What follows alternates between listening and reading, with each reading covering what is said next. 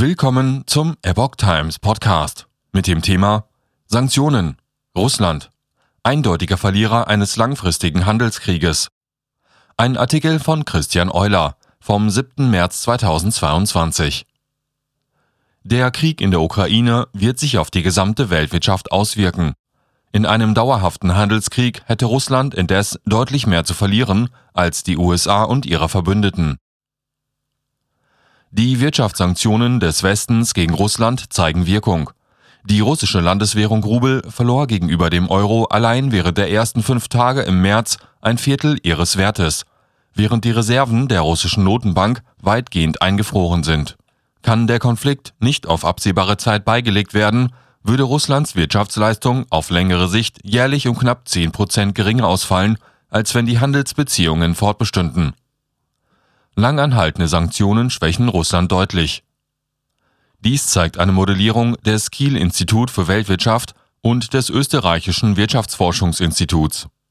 Die westlichen Industriestaaten hätten demnach dagegen in diesem Zeithorizont deutlich geringere Einbußen zu beklagen.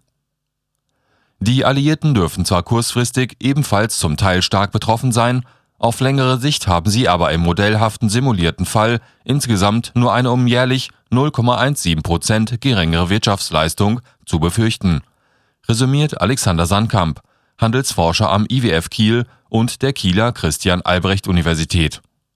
Ein Handelskrieg zwischen Russland sowie den USA und ihren Verbündeten würde Russlands Wirtschaft langfristig empfindlich treffen, schreibt er. Die ungleiche Verteilung der Kosten gründet insbesondere auf der geringen ökonomischen Bedeutung Russlands im Vergleich zu den USA und ihren Verbündeten. Im Jahr 2020 etwa stand die EU für 37,3 Prozent des russischen Außenhandels, während umgekehrt nur 4,8 Prozent des Außenhandels der EU auf Russland entfiel. Berücksichtigt man zusätzlich den intraeuropäischen Handel, wäre der Russlandanteil nochmal deutlich geringer. Sanktionen zeigen kurzfristig meist wirtschaftliche, aber keine politische Wirkung, unterstreicht Gabriel Felbremeyer, Direktor des WIFO. Halten sie lange an und sind umfassend, kann sich ihr politisches Wirkungspotenzial vergrößern, schreibt er weiter. Laut dem Wirtschaftsexperten geben die Simulationsergebnisse einen Eindruck, was langfristig für beide Seiten auf dem Spiel steht. Nach einer Anpassungsphase im Welthandel wird Russland deutlich geschwächt dastehen, der Schaden für die Alliierten ist dagegen überschaubar, analysiert er.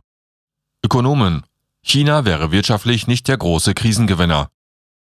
Die Kosten sind laut der Studie sehr ungleich zwischen den Alliierten verteilt. Stärker betroffen wären langfristig osteuropäische Länder wie Litauen mit minus 2,5 Prozent, Lettland mit minus 2 Prozent und Estland mit minus 1,1 Prozent. Deutschland und Österreich hingegen müssten lediglich mit Verlusten in Höhe von 0,4 Prozent bzw. 0,3 Prozent des jährlichen Bruttoinlandsprodukts rechnen. Die USA sogar nur mit einem Minus von 0,04 Prozent der jährlichen Wirtschaftsleistung. Sollte sich der Konflikt zu einer langfristigen Krise ausweiten, gehen die Autoren der 37 Seiten umfassenden Studie davon aus, dass Russland seinen Handel mit den anderen Ländern wie China ausweitet. Im Jahr 2020 gingen knapp 14,6 Prozent der russischen Exporte nach China. Allerdings kamen nur knapp 2,8 Prozent der chinesischen Importe aus Russland. Die Folge, selbst wenn Russland vermehrt ins Reich der Mitte exportieren würde, dürften die Auswirkungen auf China sich in Grenzen halten. Ähnlich gestaltet sich die Lage bei den russischen Importen. So kamen knapp 23,7 Prozent der russischen Importe aus China. Gleichzeitig gingen jedoch nur knapp 2% der chinesischen Exporte nach Russland. Insgesamt würde sich das Realeinkommen in China daher im Modell lediglich um 0,02% jährlich erhöhen, rechnen die Ökonomen vor. Wirtschaftlich wäre China also nicht der große Krisengewinner, resümieren sie.